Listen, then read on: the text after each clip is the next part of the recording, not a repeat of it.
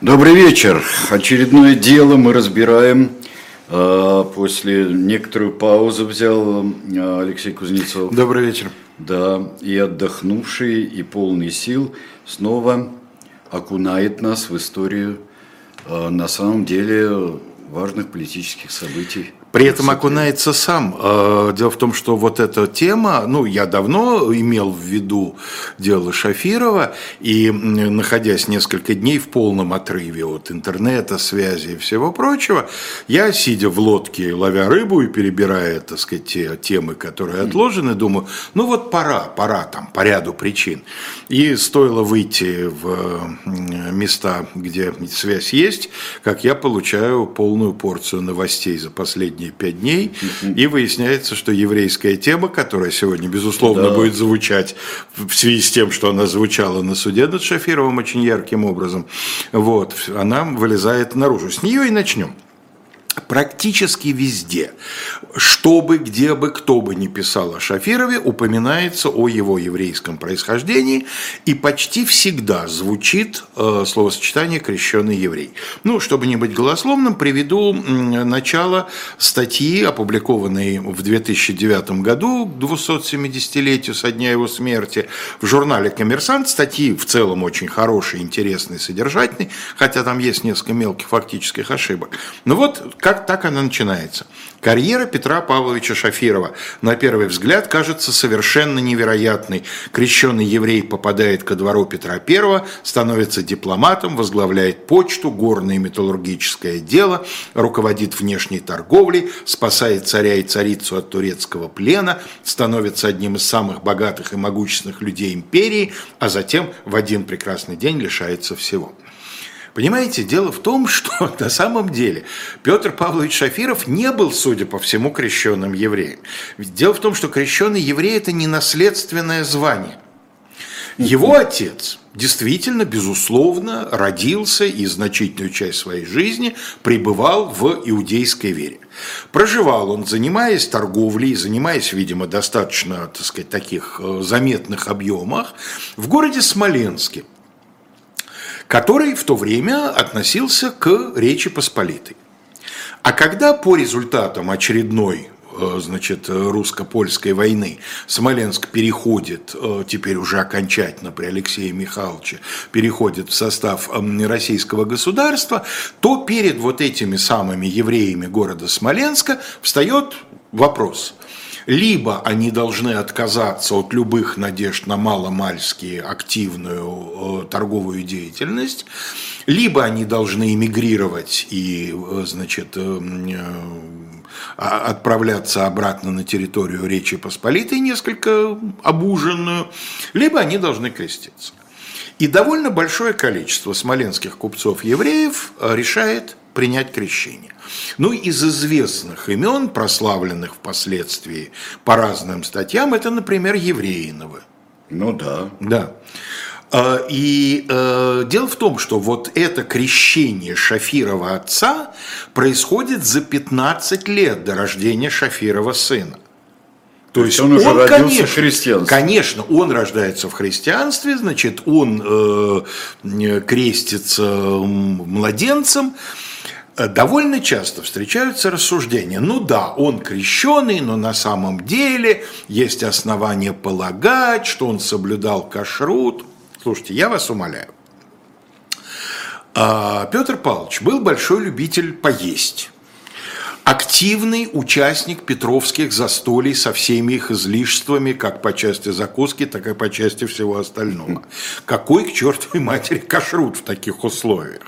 Кроме того, надо понимать, что он активнейший участник э, петровских преобразований, и с этой точки зрения, в любом случае, даже отдаленное подобие жизни, которое приличествует человеку иудейского вероисповедания, он вести не мог. Ну, это, наверное, просто удобно так говорить. Чем Поэтому даже что-то, есть... что-то этим объяснять. Даже если бы он э, соблюдал кашрут хотя бы в первом приближении, какой смысл этого делать, если ты работаешь по субботам, так сказать, да? У него просто не было возможности быть эм, тайным иудеем. Это не ситуация, скажем, испанских евреев, э, которые, которые да, да, вынуждены, вынуждены были, были да. там при христианнейших королях после завершения реконкисты, вот они крестились, но они собирались на тайные собрания молитвенные, они не бросаясь в глаза соблюдали правила своей веры. Шафиров все время на, на глазах у большого количества людей, и, конечно, малейшее отступление в сторону, он-то как раз свою карьеру сделал на том, будучи действительно из грязи в князи, на том, что он ничем не отличался от них остальных. Единственное, чем он отличался, он не был военным.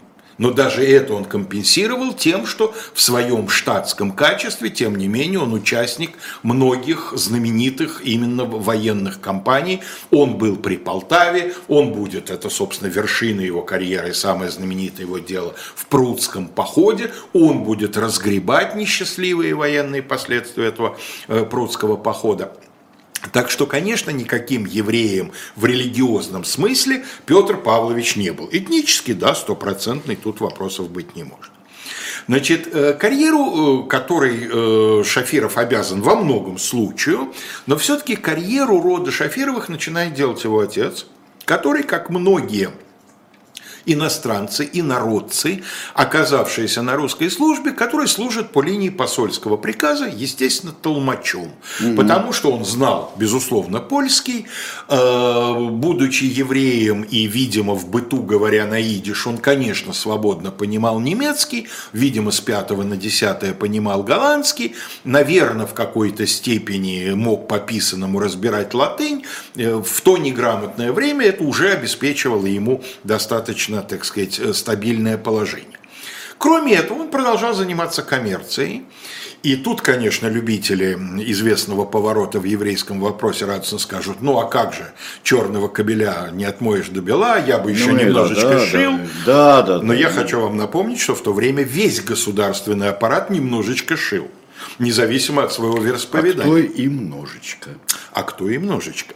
Более того, напомню, что было целое войско, которое можно сравнить с сегодняшней Росгвардией, э, которое просто официально помимо своей службы немножечко шило. Это были стрельцы, московские стрелецкие полки занимались ремеслом и торговлей. Это было основное их, так сказать, условие существования. Они получали не столько деньги, сколько льготы от государства совершенно официально. И наш герой в юности, видимо, тоже немножечко шил. Ну, давайте на него посмотрим. Значит, во-первых, вот гравюра, которую мы сейчас с вами видим, она подписана, да, что барон Петр Павлович Шафиров, о баронстве его сейчас еще поговорим, приводятся его э, титулы, действительный тайный советник, напомню, что это второй класс табели о рангах, как раз тогда и введенный, сенатор, камер, коллег, коммерц, извините, коллегии президент. Значит, э, это э, хранящийся в Российской государственной библиотеке такой вот альбом, состоящий из двух гравюр, собственно, вот оттуда картинка. Обычно, э, дайте нам, пожалуйста, Андрей, следующий портрет. Обычно, когда речь заходит о Шафирове, вот этот совершенно, на мой взгляд, изумительный по работе портрет. Автор неизвестен, и даже, в общем, предположений, насколько там обычно пишут, школа такого-то, я не встретил никаких э, спекуляций на эту тему. Но вот давайте всмотримся в выражение этого лица. Такой мудрец, да? такой дедушка Крылов, да, видно, что любитель покушать, вообще видно, что человек, который, э, значит, э, понимает толк в хорошей жизни, спокойный, просветленный философ – что-то буддистское, мне кажется, мы уже заговорили о вероисповеданиях, да? Такой вот Будда – бесстрастный, улыбчивый. На самом деле это впечатление совершенно не соответствует тому, что мы знаем об этом человеке. Резкий, когда надо очень грубый, это проявится в том деле, которое мы сегодня разбираем, э, умеющий принимать быстрые решения, обладающий, э, вот по-разному очень характеризуют его люди, одну и ту же явно черту, в зависимости от того, когда, как они относятся к Шафирову. Кто-то пишет, вот, что он он изворотливый такой, да, намекая опять же на его еврейство, вот типичный такой вот склад. Значит, кто-то говорит о том, что вот, ну, мы сегодня mm-hmm. сказали бы, комбинатор, шахматист, человек такого вот, значит, эм, ума э, аналитического. Дайте нам, пожалуйста, третий портрет. Да, я сейчас да. э, от Ефима Рабиновича прочту. Из Лисего носа. Да. да. Идиш мой первый язык родной, однако немецкий я не понимаю. Попадаются отдельные знакомые слова и все. Но дело, Ефим, э, чуть-чуть в этом тоже понимаю. Э, дело в том, что на этой основе гораздо легче его выучить. Это надо приложить усилия. И смотря от какой немецкий, вот. откуда немецкий. Я хотел сказать, что точно так же, как между русским и польским, в 17 веке разница между немецким и идиш была меньше. Да. Да, так что, э, так что здесь э, мы с вами, естественно, у него вот владение как родным языком, если родной языку, язык у него был идиш, то оно дает хороший старт да, для, да, для немецких, да, для да. немецких разных Так же, диалектов. как владение латынью э, дает хороший старт для изучения как, любых романских ко всех, языков. Ко да. всем романским языкам. Вот. Да. Значит, перед нами икона, я, честно говоря, не записал ее название, она не входит, так сказать, в разряд художественных шедевров, но как это делалось и нередко делалось в те времена, вот обратите внимание, мы видим Троицу, да, мы видим еще, да. еще, да, ветхозаветную, совершенно верно, это ветхозаветная Троица, мы видим еще двух святых слева, а справа, в темном правом, конечно, донатор – да. И вот по предположению специалистов, уверенности стопроцентной нет, но по предположению перед нами единственное имеющееся достоверное изображение боярина Богдана Матвеевича Хитрово. Вот он-то и был покровителем сначала папы, а затем сына Шафировых, поскольку он э, э, по роду своей деятельности а очень активно принимал участие в политике 17 века, в том числе среди круга вопросов, которые он ведал, были и определенные международные связи, но не только, далеко. Он, например, по сути основал э, город Симбирск, я не знаю, есть ли там, есть ли в Ульяновске ему памятник, вот, но по идее он там должен был бы быть. Так вот... Э, Легко из Ленина переделать можно. Вот именно. Запросто. Вот именно. А, тем более, что Лениных в Ульяновске достаточно много, и парочку вполне можно было бы как-то незаметно действительно. Ну, так или иначе, Богдан Матвеевич предпочитал иметь у себя в секретарях человека, который несколькими иностранными языками владел. И вот, собственно говоря, видимо, именно с него и начинается постепенное возвышение сначала Павла Шафирова, а затем и его сына Петра. Андрей, дайте, пожалуйста, нам следующую картинку, и мы увидим двух людей, которые один за другим возглавляли посольский приказ. Слева находится Федор Алексеевич Головин, один из нехарактерных птенцов гнезда Петрова, нехарактерных не только тем, что он из очень родовитой знати. Ну, на самом деле, это миф, что птенцы гнезда Петрова все как Меньшиков там торговали пирожками это неправда. Это конечно, неправда, неправда да. конечно, неправда. Там очень много людей, которые, да, выдвинулись благодаря своим талантам, но при этом их предки служили там калите и прочее. Так вот, Головин, во-первых, из старой знати, во-вторых, Головин по возрасту как и Борис Шереметьев, они вот, э, да, они соратники Петра, но они э, заметно старше вот этого основного круга, к которому принадлежит тот же самый Меньшиков.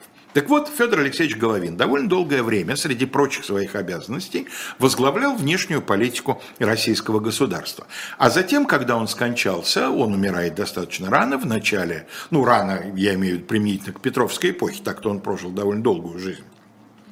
Он умирает в 1706, если не ошибаюсь, году. Его преемником становится Гаврила Иванович Головкин. Вот он справа. Значит, под началом... Вечная школьная задача не перепутать. Головина и Головкина, совершенно да. верно, да.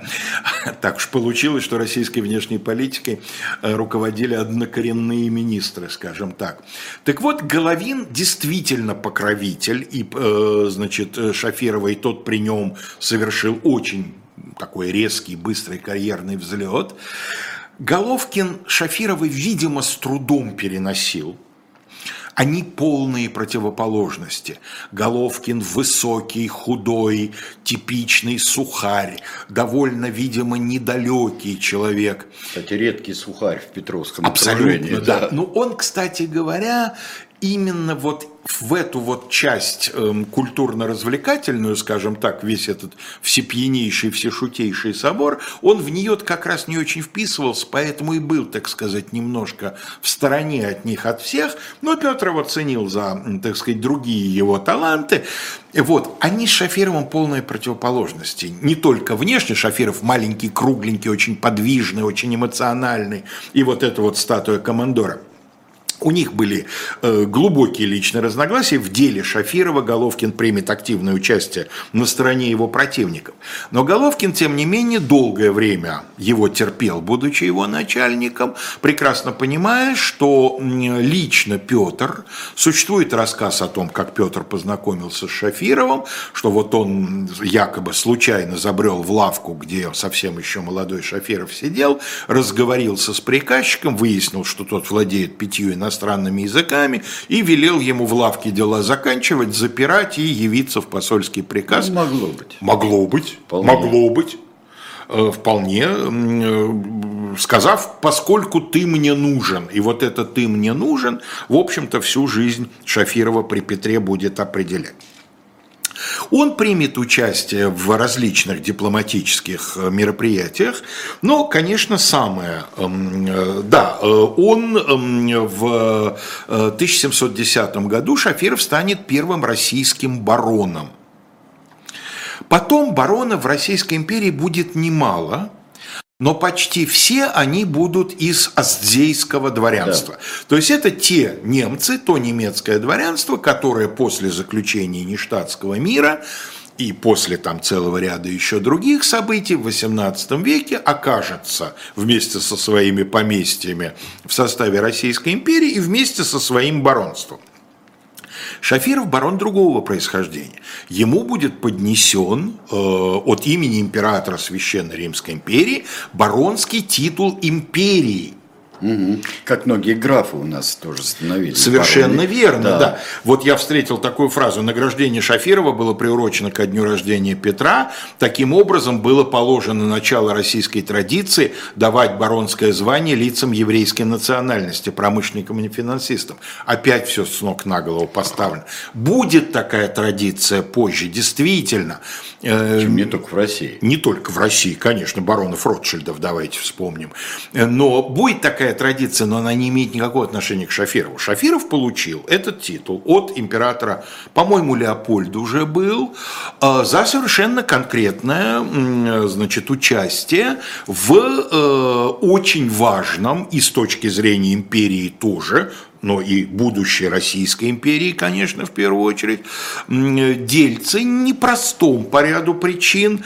Он был посредником в переговорах о заключении брака между царевичем Алексеем Петровичем и его официальной женой, принцессой Шарлоттой Кристиной Софией Бруншвейк Вольфенбюттельской. Э, поскольку родная сестра невесты была супруга императора Карла VI Габсбурга, вот, я, конечно, соврал, не Леопольд, Карл VI ему, то э, таким образом они с Петром становились как это называется, сватами, по-моему, да, родители молодых, э, да, отцы жениха и невесты, по-моему, называются сват. Вот. Ну а дальше, вот, собственно, да, давайте, Андрей, уже эту карту выведем на экран. Дальше, собственно, конечно, вершина карьеры Шафирова, по крайней мере, с точки зрения наш, нас нынешних. Это несчастливый, хотя начинавшийся очень весело, как такая вот прогулка, э, прудский поход. Когда в какой-то момент показалось, что сейчас мы концентрированно ударим, что после Полтавы нам все нипочем, а повод для удара это то, что казаки запорожские изменили, да, и вот с Мазепой присоединились к Карлу XII, и поэтому мы можем ударить по их землям, на эти земли претендовать. И вот поход на границе Османской империи, на реку Пруд, где русская армия попадает в плотное, абсолютно безнадежное окружение. А поскольку действительно планировалась увеселительная прогулка, то Петр поддался, по-моему, единственный раз в своей жизни на уговоры своей будущей жены, будущей Екатерины I, и взял в поход ее с фрейлинами, да, устраивались всякие увеселения, на которые будущая первая русская, значит, императрица неясного происхождения была большая любительница. Ну и в результате оказалась армия в окружении, и ждали, собственно, самого худшего. Но э, визирь э, вместо, так сказать, того, чтобы э, дать решающее сражение, в котором, скорее всего, имел бы успех и захватить русского царя, вместо этого пошел на переговоры. Э, есть описание того, как Петр пребывая в состоянии крайнего нервного возбуждения, истощения и так далее, в своем шатре, давая инструкции Шафирову, э, с ним случился припадок, он упал на пол, покрытый ковром, начал биться, кусать ковер, у него изо рта пошла пена, и вот в этом безумном состоянии он, значит, а до этого он как бы давал инструкции послу, отправляющемуся на переговоры, и вот он как заведенный повторял одну фразу «отдай все, отдай все, только парадиза не отдавай». Поскольку в это время на территории Османской империи на положении почетного гостя находился Карл XII, то вполне могла в переговорах возникнуть тема и возврата Швеции земель э, на Неве и побережье Финского залива.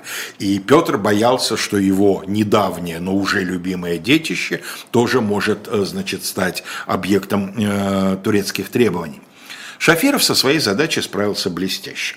На карте вы видите э, такую вот э, область, э, заштрихованную э, серой косой чертой, и звездочки – это э, территория, которая уступалась, ну точнее возвращалась э, под э, власть Крымского ханства и Османской империи. Звездочки – это крепости, которые либо возвращались, самая правая звездочка Азов, крепость Азов возвращалась туркам. Четыре другие звездочки – это крепости, которые были основаны уже после азовских походов русскими, самые знаменитые из них Таганрог, которые полагалось срыть. Угу. Все. Да. Ну, собственно говоря, э, кроме вот этих территориальных э, изменений, э, или точнее восстановления некоторого статус-кво, которое существовало до азовских походов. Кроме этого, в договоре содержались еще определенные гарантии независимости гетманщины, потому что Османская империя рассматривала Гетманщину как потенциального союзника, ну, собственно, все в Запорожском казачьем войске видели некий фронтир, некий заслон некоего важного союзника в этом регионе о Прибалтике, точнее о Прибалтике в смысле о побережье Балтийского моря, Финского залива речь не шла, хотя в инструкциях Шафирову, как мы теперь знаем, э, было разрешение в случае, если визирь жестко поставит вопрос о э, Петербурге, что можно взамен Петербурга предложить шведам Псков. То есть Петр даже Псков ну, да, готов да, был да, отдать, только вот не его, значит, любимый парадиз. А, в результате был заключен Прудский мирный договор 11 года.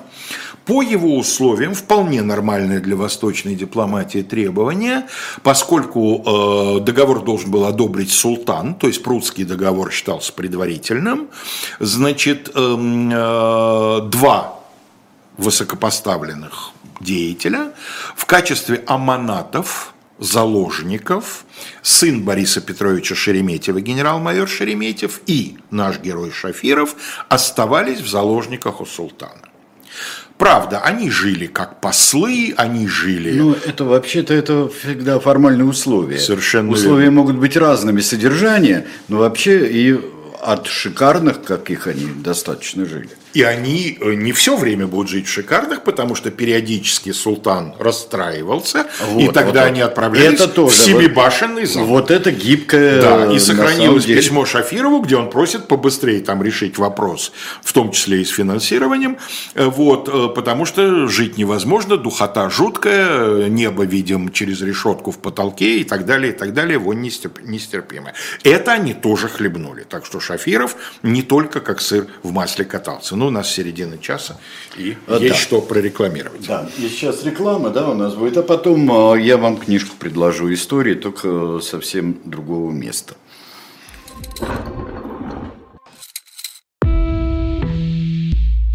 Вы лучше других знаете, что такое хорошая книга. Мы лучше других знаем, где ее можно купить. Книги на любой вкус с доставкой на дом. Интернет-магазин Shop Дилетант Медиа.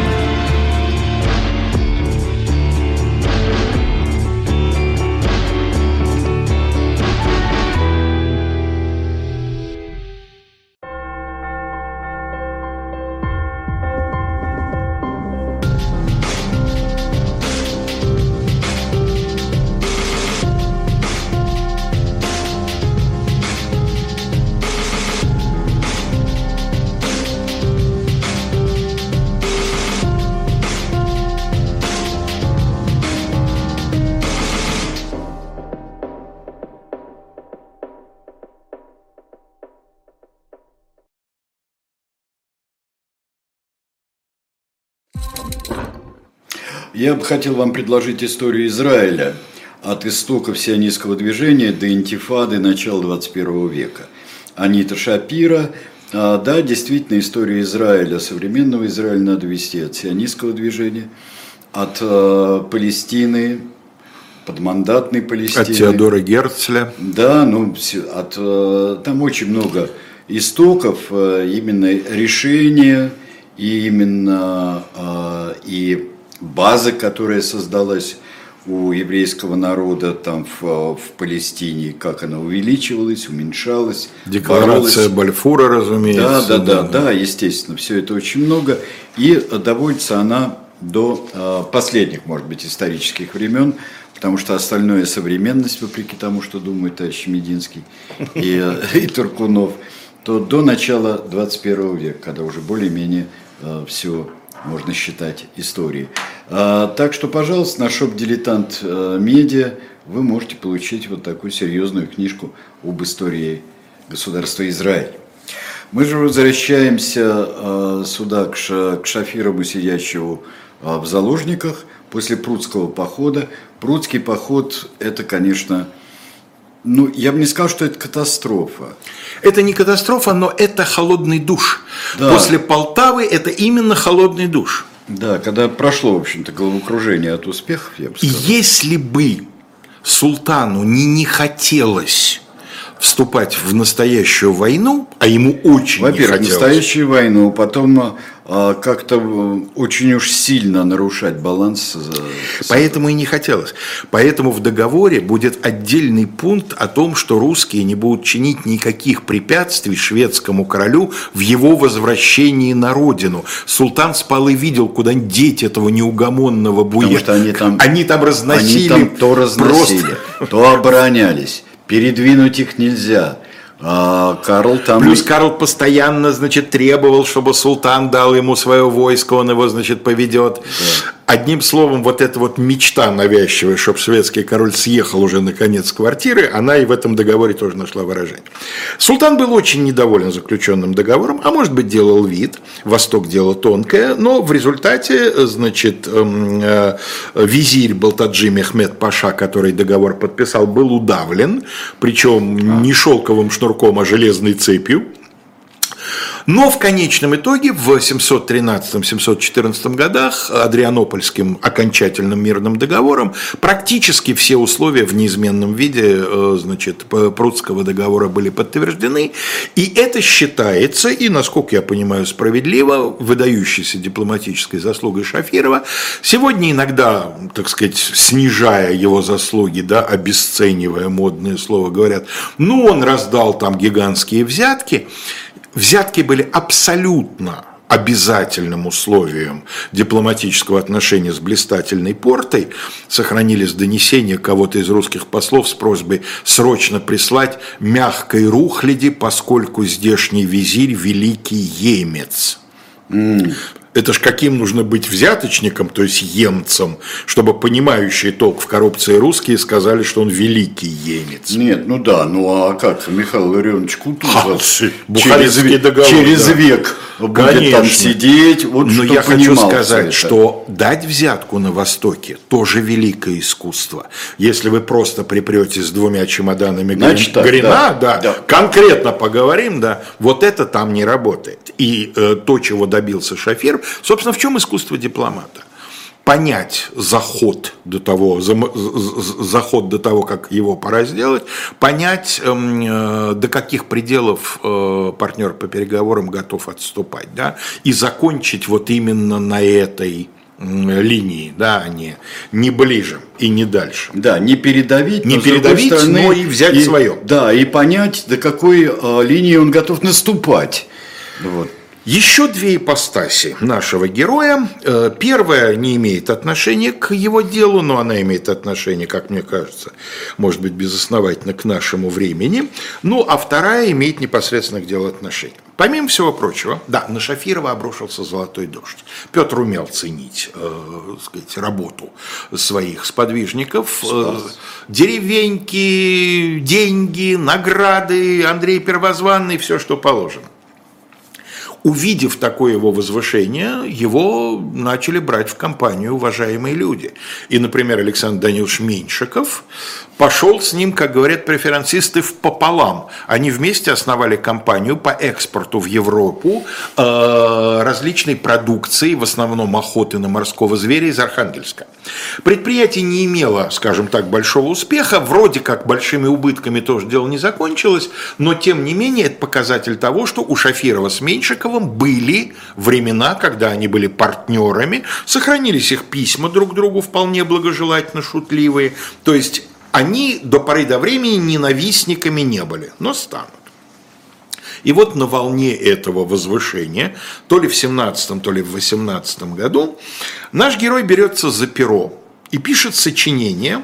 Я начну читать его название, но не закончу, иначе у нас вообще ни на что времени не, не останется.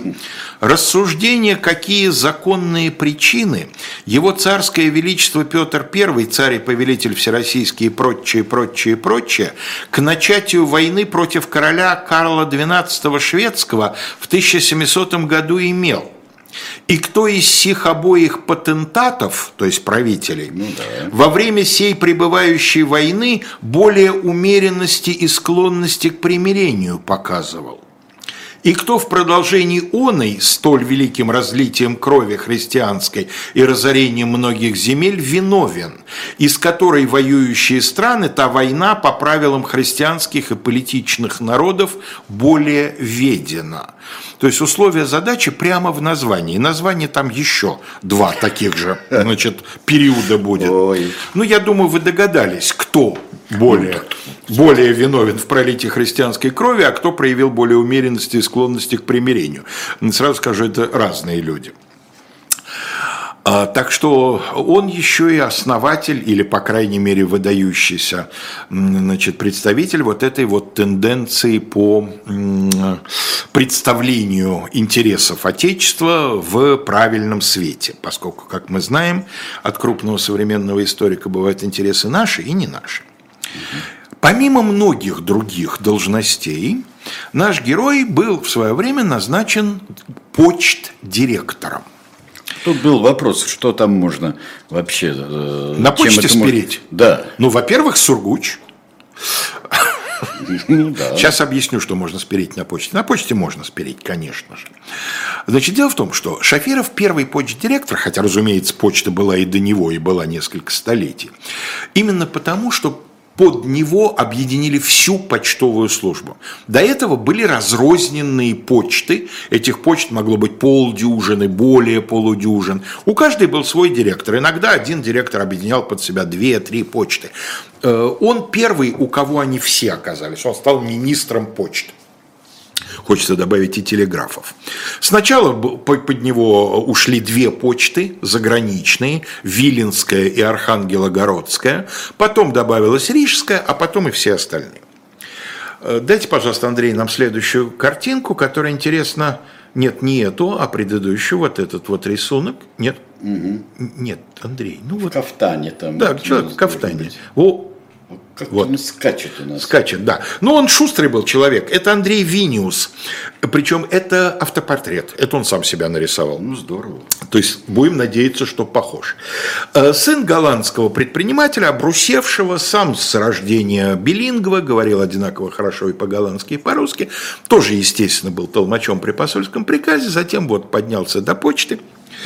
Э, когда его снимали, австрийский резидент – то есть то ли дипломат, то ли не очень дипломат, некто Отто Плеер доносил императору, канцлер Виниус помилован и не повешен, а бит кнутом и приговорен к уплате 7 тысяч рублей. Гигантская сумма. Здесь такое обыкновение, что сперва человеку дают возможность много накопить, а затем предъявляют ему какое-нибудь обвинение и отбирают под пыткой все накопленное. Здорово. Правда? Странно, что так когда-то было. Но это же начало XVIII ну, века. конечно, да. С тех пор многое изменилось. Что, собственно говоря, Шафиров и его, так сказать, товарищи тырили на почте? Приведу вам один пример, всего один – Иностранная почта, как вы понимаете, состоит из двух отрезков. От Москвы до границы, от границы до Риги, ну, если речь идет о рижской почте. Тариф по нашей территории российский, по их территории ихний, или, как некоторые говорят, ихий. Что мы делаем?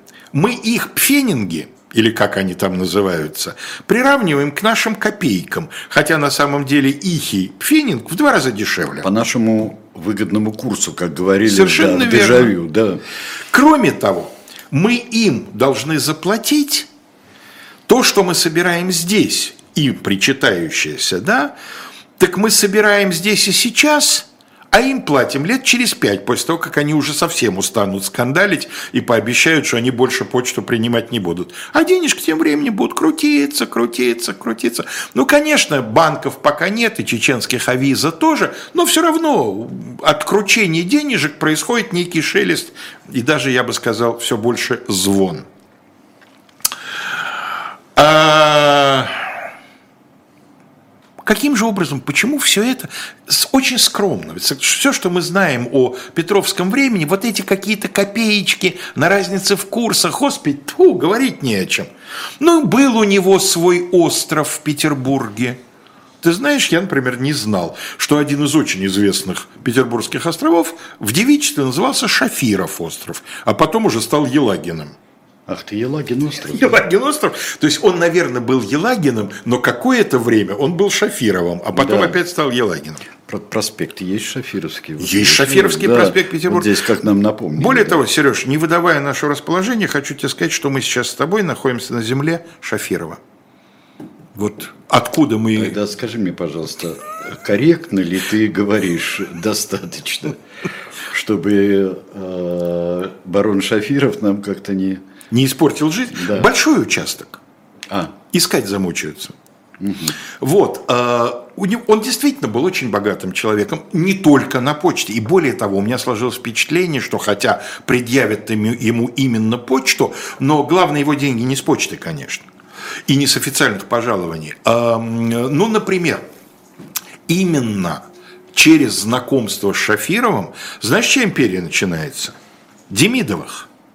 Потому что вот эту вот историю о том, что ехал царь Петр, а у него был сломанный пистолет, он его достал на Тульском оружейном заводе, попросил, значит, починить, а Никита Демидов э, взялся, а потом на обратной дороге вручил и повинился, что починить не смог, но изготовил точную копию, это, оказывается, про Шафирова, это все с Шафировым было. А Петр познакомился с Никитой Демидовым, когда Шафиров его за шкирку притащил и сказал, государь, вот человек очень полезный, очень хороший человек, надо бы ему на Урале землицы дать под заводы и людишек тем заводам, и государству польза будет. Ну, интересно, неужели Никита Демидов не поблагодарил такого, так сказать, важного человека? Ну, конечно. Но, как это часто бывает, большому человеку предъявили малость. Что случилось? как обычно, Александр Данилович Меньшиков. Значит, Александр Данилович Меньшиков, как известно, взял ставку гетмана-изменника, гетмана-предателя Батурин.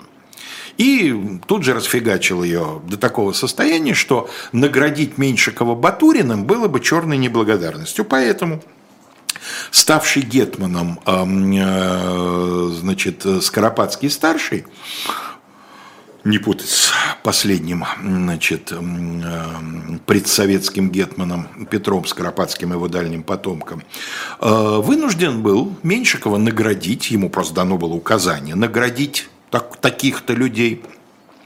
И Меньшикову были выделены город Почеп, Почеп, прошу прощения, проверил ударение, Почеп, сейчас это Брянская область. Угу. И вокруг этого города кое-какая, кое-какая землица – но Скоропадский пытался соблюсти законы и обычаи, поэтому Меньшикову была выделена та землица, которая принадлежала Гетману. А вот частновладельческие земли, а там были земли вольных казаков и были земли помещиков, частновладельческие земли Меньшикову не полагались, у них хозяева есть, да, Гетман не может эти земли ему дать. Меньшиков очень огорчился. Ну что за крохоборство? Он герой войны или он не герой войны? Ну что это такое начинается? Он едет и выясняется, что у него лошадь одним копытом на его земле, а другим на земле какого-нибудь там неуновой корыта, да, да, вольного казака. Ну, так же можно вообще в гроб лечь при жизни. Поэтому Александр Данилович учинил межевание земель, в результате коего выяснялось, что не только весь Почепский уезд, но и пара соседних тоже ему, Александру Даниловичу, принадлежат. При этом вольных казаков он не только лишал их земель, но и обращал своих крепостных и требовал от Гетмана, чтобы тот их из реестра казаков значит, вычеркивал, поскольку они теперь его значит, законные холопы. Казаки писали тонны значит, бумаг, жалуясь на самоуправство Меньшикова. И в конечном итоге Иван Ильич Скоропадский почувствовал, видимо, что дело ну, настолько уже вот потеряло всякие берега и границы, а также рамсы, вот, э, что он тоже начал жаловаться в Петербург.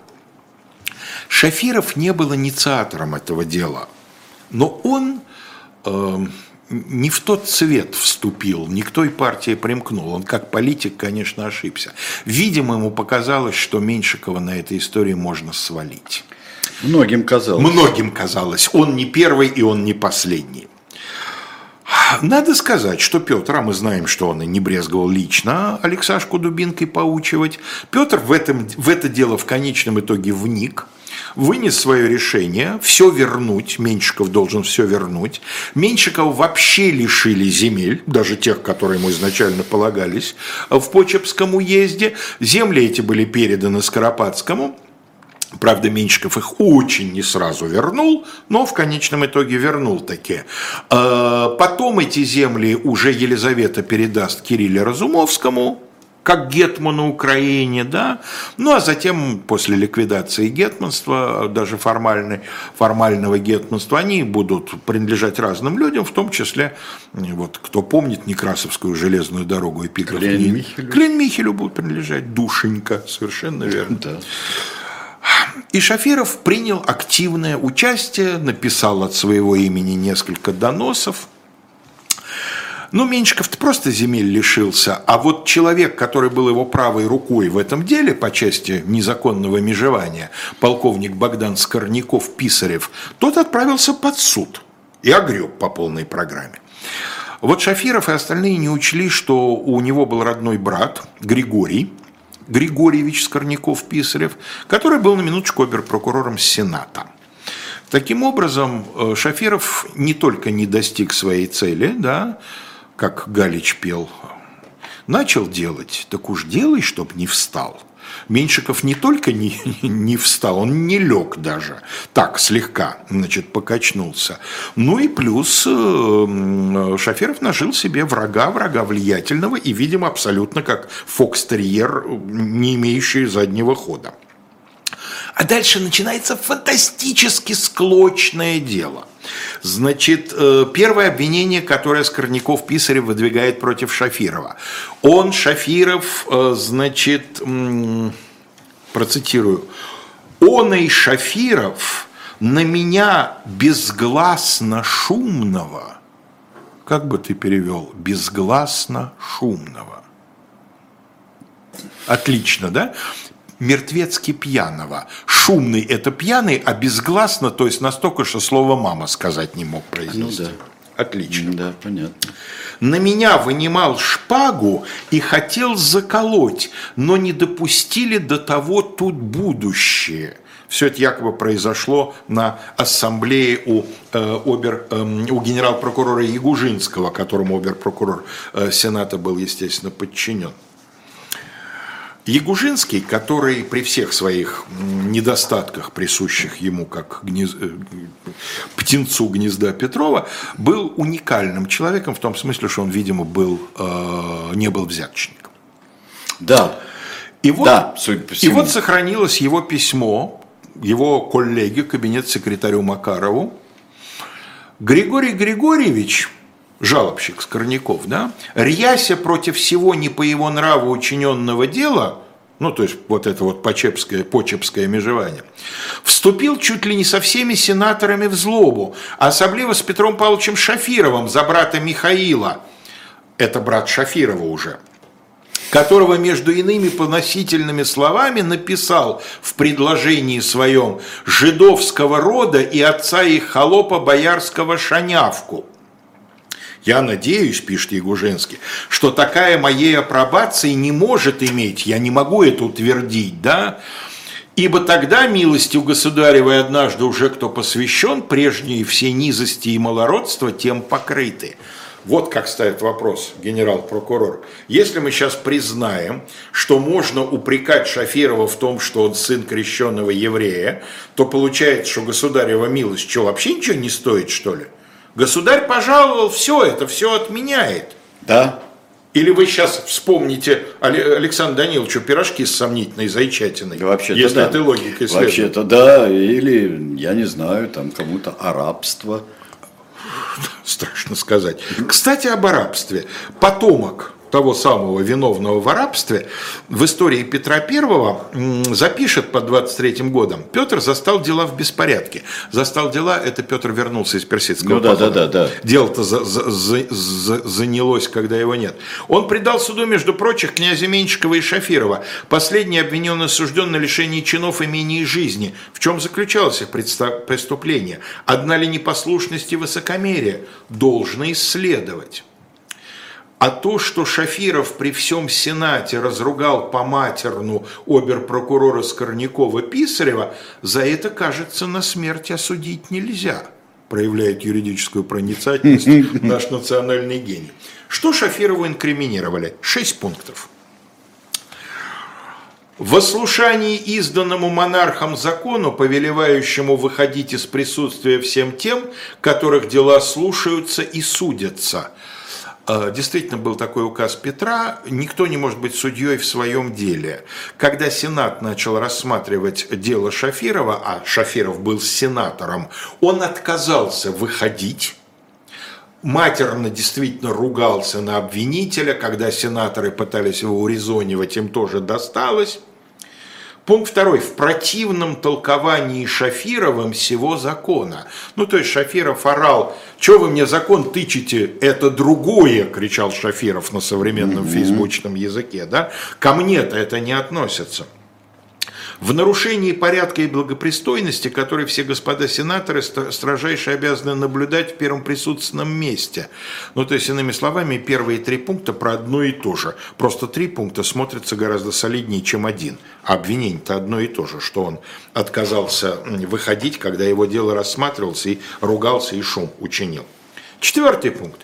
В присвоении знатной суммы почтовых денег – и в наложении таксы на письма не только без указа, но и в противность правил, данных его предшественнику господину Виниусу. Ну вот она коррупция, причем по почтовому ведомству. Почему именно этот пункт? Ну, здесь были доказательства, здесь, как говорится, квитанции были и счета.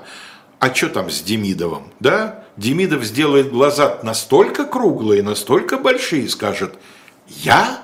Подарки? Да что вы? Да что? В нарушение установленного порядка определением выдачи жалования брату своему. Господи, ну, ну совсем. 300 рублей цена вопроса, клянусь, 300 рублей. Брак его служил в какой-то коллегии. Коллегию ликвидировали. В Петровское время эти коллегии все время то сливали, то разливали, то создавали, то ликвидировали. Вот он в какой-то, то ли в э, ревизи... по-моему, в ревизион коллегии он служил. И э, Шафиров, хотя брат уже был, как и все остальные, выведен за штат, Шафиров ему э, выхлопотал э, продолжение выплаты жалования. 300 рублей за 4 месяца службы. В необъявлении им в предписанный указом государевым срок беглых, нашедшихся в его деревнях. Но это совсем уже мелочь.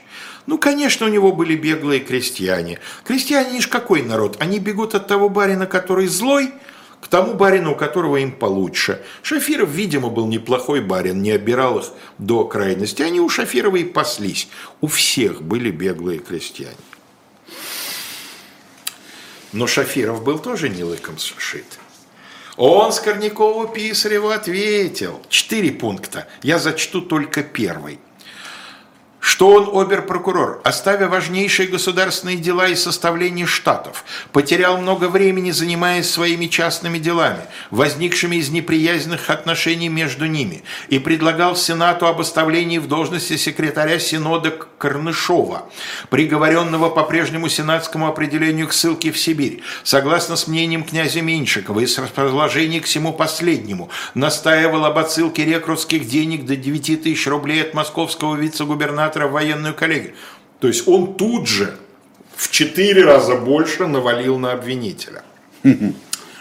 Сенат все это дело разбирал, разбирал, а дальше, по сути, Сенат оставил дело на усмотрение государя. Вот смотри, государь, вот Шафиров обвиняет Скорнякова в этом-то. Мы разобрались, вот это подтверждается, это частично подтверждается, это не подтверждается. Скорняков обвиняет Шафирова в этом, мы разобрались, это подтверждается, это частично подтверждается.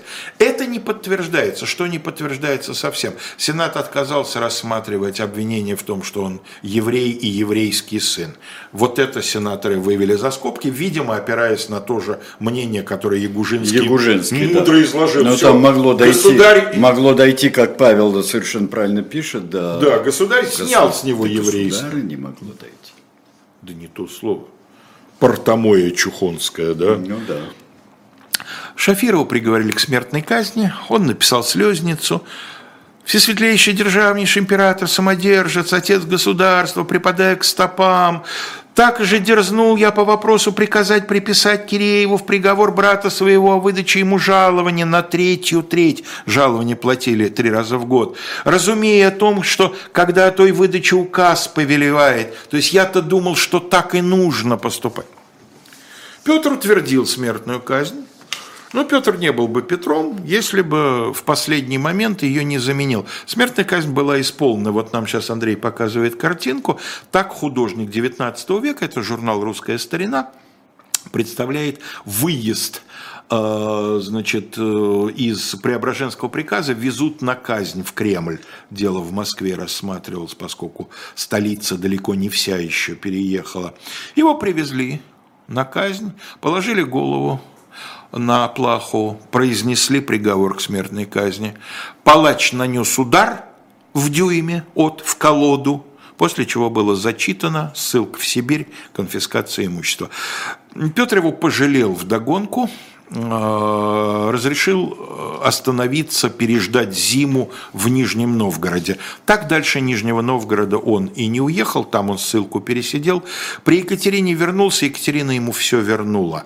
Она явно ему была благодарна за то, что она не оказалась в турецком плену в 11 году. Да, Тогда, кстати, два человека, кто один психологический, другой дипломатический. Екатерина, конечно, мощно тогда Она же тогда платье отдала, драгоценности да, она просто самоотверженно себя вела. Он прожил еще долгую жизнь, будет принимать участие в некоторых видных дипломатических мероприятиях, ему вернут значительную часть имущества. Все его дети, в основном у него были дочери, выйдут замуж за представителей блестящих аристократических э, кругов. Э, но вот в 23 году он пережил, ну такова жизнь российского чиновника. Люди государевы. Да, да, ну, конечно, мог и окочуриться он на плахе. Мог. Да. Особенно, когда вот оно тюкнуло в да, Да, да, да. Уже не молодой был человек. Насколько гуманнее все-таки поступал а, потомок Николая Павловича-то? Насколько гуманнее. В смысле, с петрошевцами? Да, ну это, это не, только, не только с ними. Это же, это же вообще... А было. Герцена вообще упустил, да? О, Тут ну, кто... потом клеветы многие. Ой, вообще, Герцену кто помог, мы когда-нибудь Дело разберем. Герцена обязательно да. рассмотрим, и причем здесь барон Ротшильд тоже выясним. Хорошо. Э, всего всем доброго, до свидания, мы прощаемся с вами. До свидания.